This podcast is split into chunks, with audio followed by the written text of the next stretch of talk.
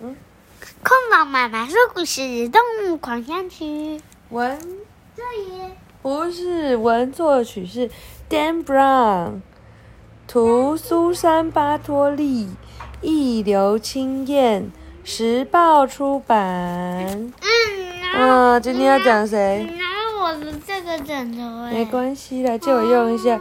今天要讲的是蝙蝠，蝙蝠是什么？Bells 是什么？风铃。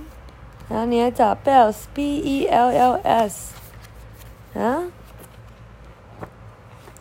了不起的蝙蝠，蝙蝠就算眼睛看不见，飞行时也不会撞到树干，它不会闯进你家房屋，它不只是一只会飞的老鼠。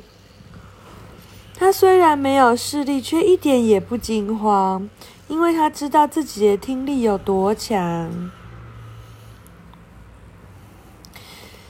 他其实不需要看得见的眼睛，因为他已经学会仔细的听。成为一个好听众，总会帮助你找到自己的路。有没有很棒？好，来找吧，Bell。你不要找。啊，那我们就到下一篇了。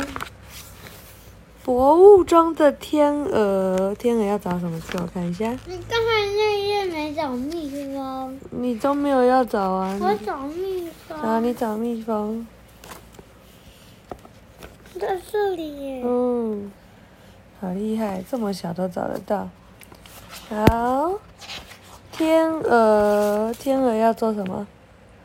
法国号 （French Horn）。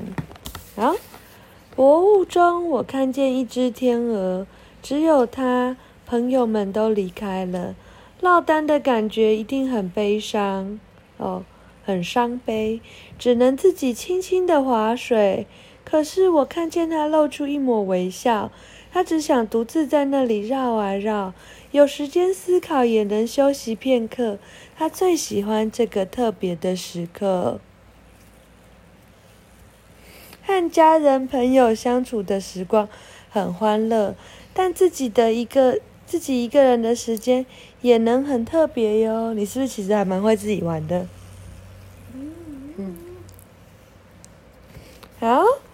再来，蟋蟀摇篮曲。我们常常只用眼睛观察研究，就像我们阅读图书图画书的时候。但如果我们能够用耳朵来侦测，就会发现生命比你想的来的要复杂许多。像夜晚的草原看起来漆黑又空洞，我们的眼睛在那里完全没有作用。可是耳朵能听见眼睛看不见的东西。我们听见蟋蟀在草丛中唱的摇篮曲，偶尔闭上眼，双眼仔细听，或许能看见新的事物哦。好，哒哒哒，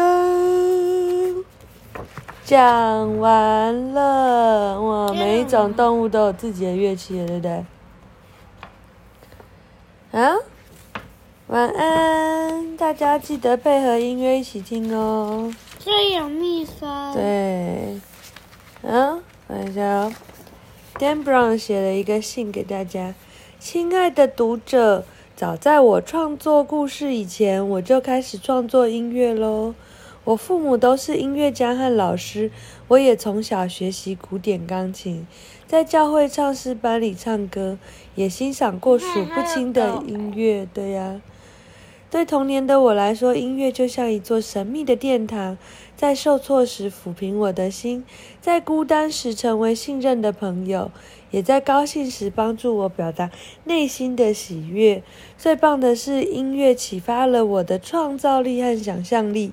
即使现在我仍会每天弹琴，尤其是在我完成一整天漫长的写作后，音乐就像说故事。《动物狂想曲》中的管弦乐章，结合了书中的诗与图，一起合作，勉强称得上像个密码，说故事，并且呈现出动物性格中好玩和有趣的那一面，如果你仔细听，就能发现藏身在音乐中的每一种动物。更棒的是，书中的每只动物都会和你分享一个简单的道理。这些有趣的生命秘诀，能够在你成长的道路中提供协助哦。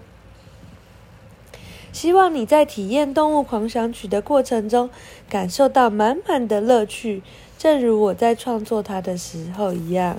诚心祝福，丹布朗。哦，它上面又有写密码嘞。哪里？这里啊。什么？不知道哎，很难解开哎。哎，它是 A 到 Z，但我觉得应该是它的，因为它下面你看它下面写了一串密码，看不懂。嗯，有没有？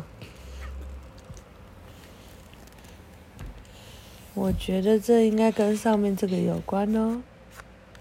好，你再想一想吧。晚安。